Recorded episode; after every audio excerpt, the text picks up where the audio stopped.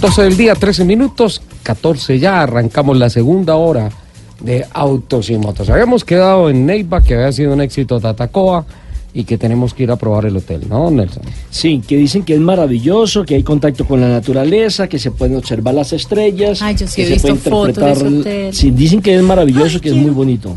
Sí, ¿Y es no como, conoce de y verdad también tiene como una especie de spa Sí, al aire sí, libre. es precioso. Sí, Sí, es bien curioso, es, es único, pues ahí tiene una vista maravillosa y, y- y realmente hay un contacto directo con la naturaleza eh, y, y el desierto, que es hermoso. El- Capitán, usted que conoce tanto la historia de Tatacoa, dígame a cuál Pero la Tatacoa en el Toli, en el Huila, ¿no? en el Huila. Porque hay otras Tatacoas por ahí Hay ¿No es la que tengo en la casa? en el Huila. ¿A cuál periodista bautizaron el rey del malacate el rey del Malacate. No, ¿en dónde? ¿En el, en el en? Tatacoa? No, no, no, eso sí no, no lo sé.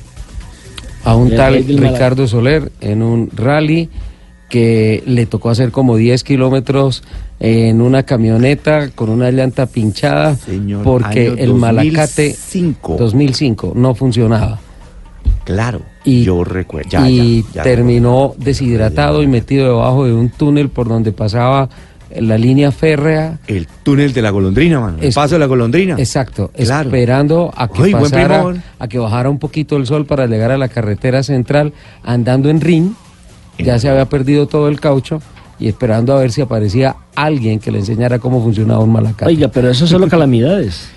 No, es que un rally es una prueba, más que un rally es, es una prueba de supervivencia, ¿no? Es una prueba de supervivencia.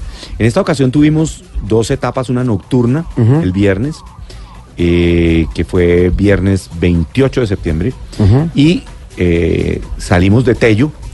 Y, y yo sé que mi amigo Nelson Enrique conoce bastante la zona porque pues me estaba contando que él ha, ha- ha estado viviendo por la zona mucho tiempo, por la zona de Colombia Huila.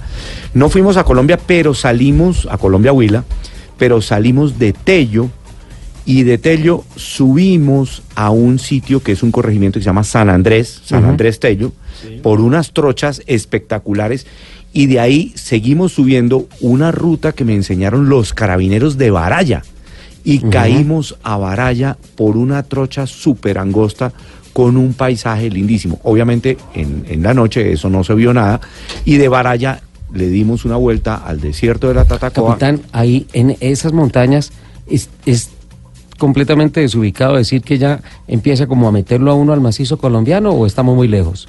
Eh, el macizo colombiano no está tan lejos de ahí, pues eh, digamos, sí, sí, ya no es macizo porque ahí ya tú tienes el río Magdalena y el Valle del Magdalena es uno de los ramales que forma las tres cordilleras, Las que se hacen. O sea que ahí ya está fraccionado. Está fraccionado, sí, porque se- el, el macizo colombiano está más hacia la zona de San Agustín eh, y un O sea, poquito hacia, la- más al o sea, sur. hacia el sur.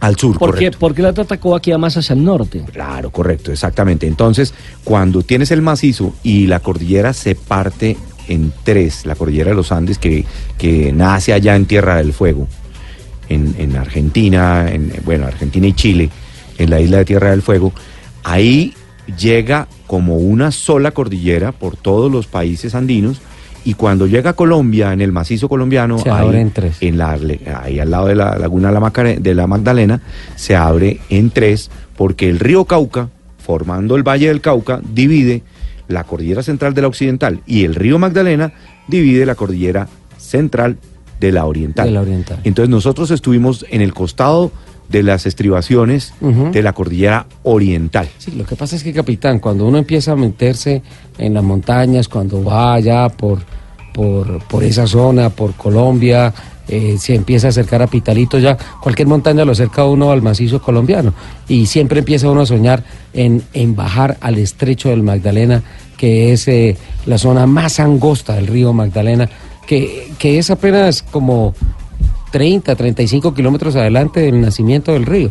Exactamente, es, es- es una zona además lindísima y ahí hay muchos recorridos lindísimos, obviamente todos de fuera de carretera, o sea, off-road, eh, para hacer 4x4. Recientemente eh, estuve con unos australianos que salimos de San Agustín y atravesamos de, por el lado de San José de Isnos, por un lado del estrecho del Magdalena, y subimos al páramo de la zona de Coconuco y Puracé. ¿Cuál es la cascada que está ahí? Cuando tú tomas la vía a San José de Isnos, está una cascada bellísima, alta, no recuerdo el nombre en estos momentos. Sí, es la Chaquira, ahí eh, al No, lado de la no. Chaquira no, pero está, sí, ahí hay varios saltos eh, por la zona que va, eh, se llama el Salto de Bordones, Bordones. Bordones, del río Bordones, Y, y de hecho, cuando que tú vas sale a tomar la, y pasa la- uno a Oporapa. Ajá, cuando vas a tomar la carretera de Isnos, tú puedes ver sobre esa montaña una cantidad de cascaditas y dicen incluso que hay una cascada que forma la imagen de Simón Bolívar.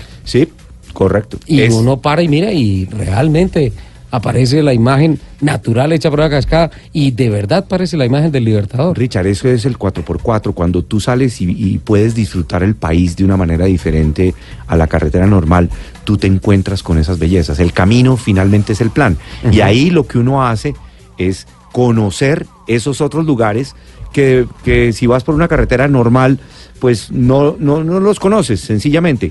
Y eh, no, tampoco puedes parar en una carretera normal a tomar fotos, uno por el peligro, dos porque si ya pasaste cuatro, cinco, o 10 o 20 camiones, entonces te to- tocaría volver a pasarlos. Entonces la idea con el off-road, con el 4x4 es salirse del esquema y conocer esa otra Colombia que es absolutamente O sea, es un ese es un paseo. fantástica. Ya me acordé del nombre de la otra cascada, el Mortiño. Ah, el Mortiño, sí señor, que queda ahí eh, eh, cerca de San José de Isnos, claro, Ajá. saliendo cuando tú vas de la vía que va de San Agustín hacia hacia el hacia San José de Isnos, pasas por el Salto del Mortiño, El que es muy lindo. Ahí el río Magdalena es hermoso, además es, es un agua, digamos, como cierto oscuro de tanina, que es un agua medio rojiza. Y, y, pues bajando del páramo eh, está No, es- cristalina, es, hermoso. Capitán, Porque yo conozco la zona más estrecha del Magdalena, que es de un metro. es, es el, Ah, el es el estrecho, el estrecho del que Magdalena. Eso queda en San Agustín. Sí, exactamente, sí. Claro, muy y, cerca. y- y hay gente eh, que se cree, digámoslo así, muy berraca y intenta saltarlo. De hecho, lo pasan.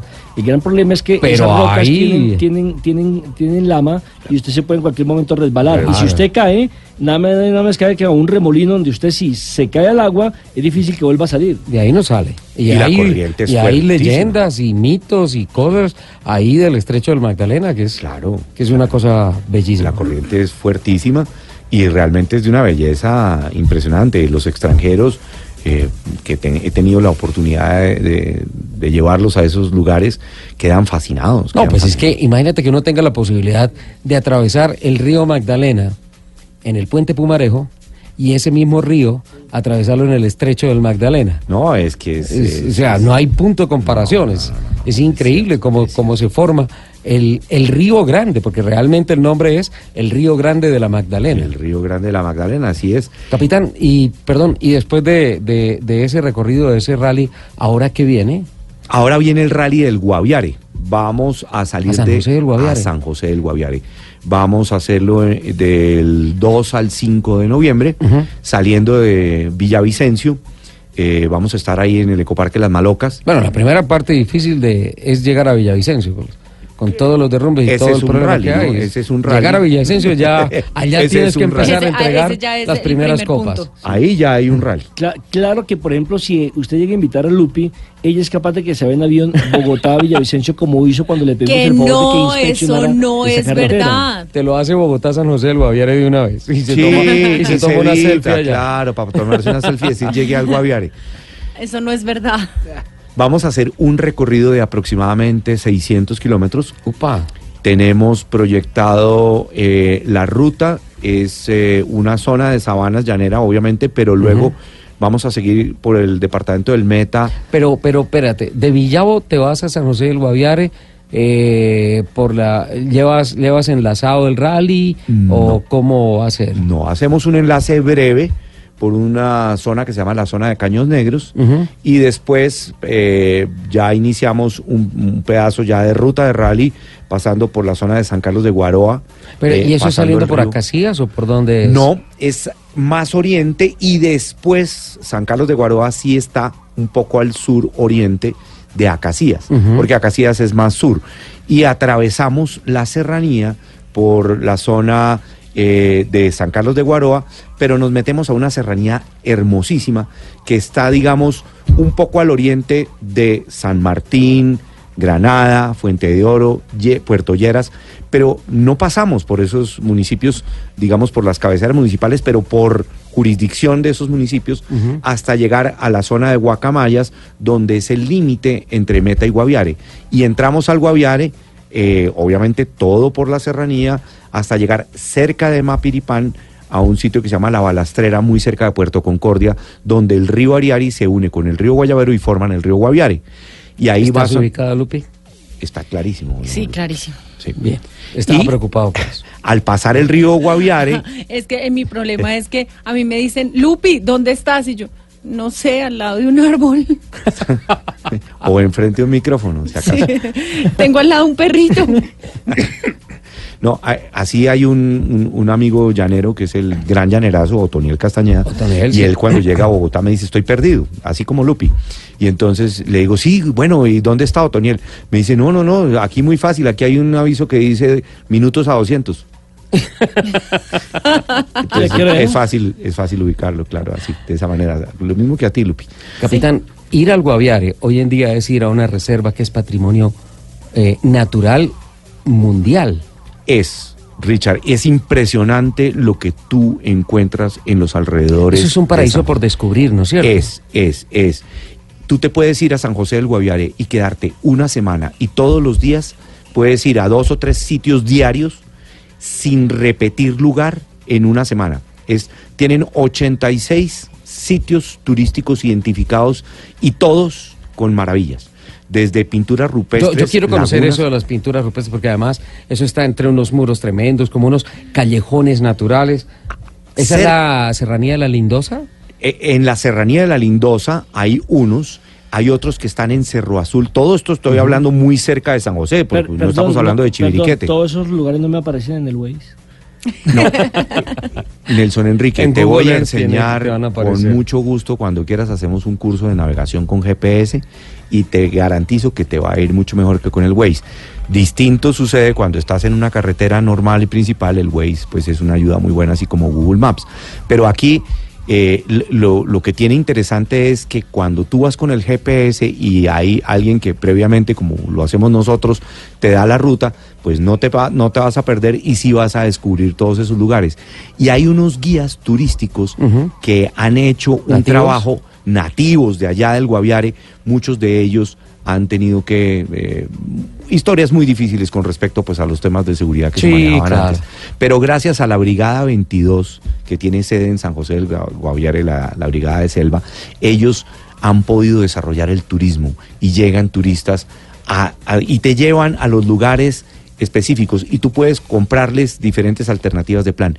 Uno de los cuales es, por ejemplo, estar con los indígenas, la- los nativos Qué de allá, chévere. los Tucán Oriental o los Nucac, y estar con ellos y compartir con ellos y probar, por ejemplo, el pescado moqueado, que es un pescado ahumado. Pescado moqueado. Es ahumado y es envuelto en una trenza. Y esa trenza es de una palma específica que ellos hacen. Y hay unas capitán, delicias no, y no, bellezas. ya, San ya. José del Guaviare es un lugar, ya es un destino espectacular. No. ¿Hay alguna posibilidad de que cuando uno vaya ya no hayan bichos? Ninguna. sí. Eh, capitán, la embarró hablando de comida a esta hora. Sí, no. Capi, no Vamos por unas empanaditas, ya venimos.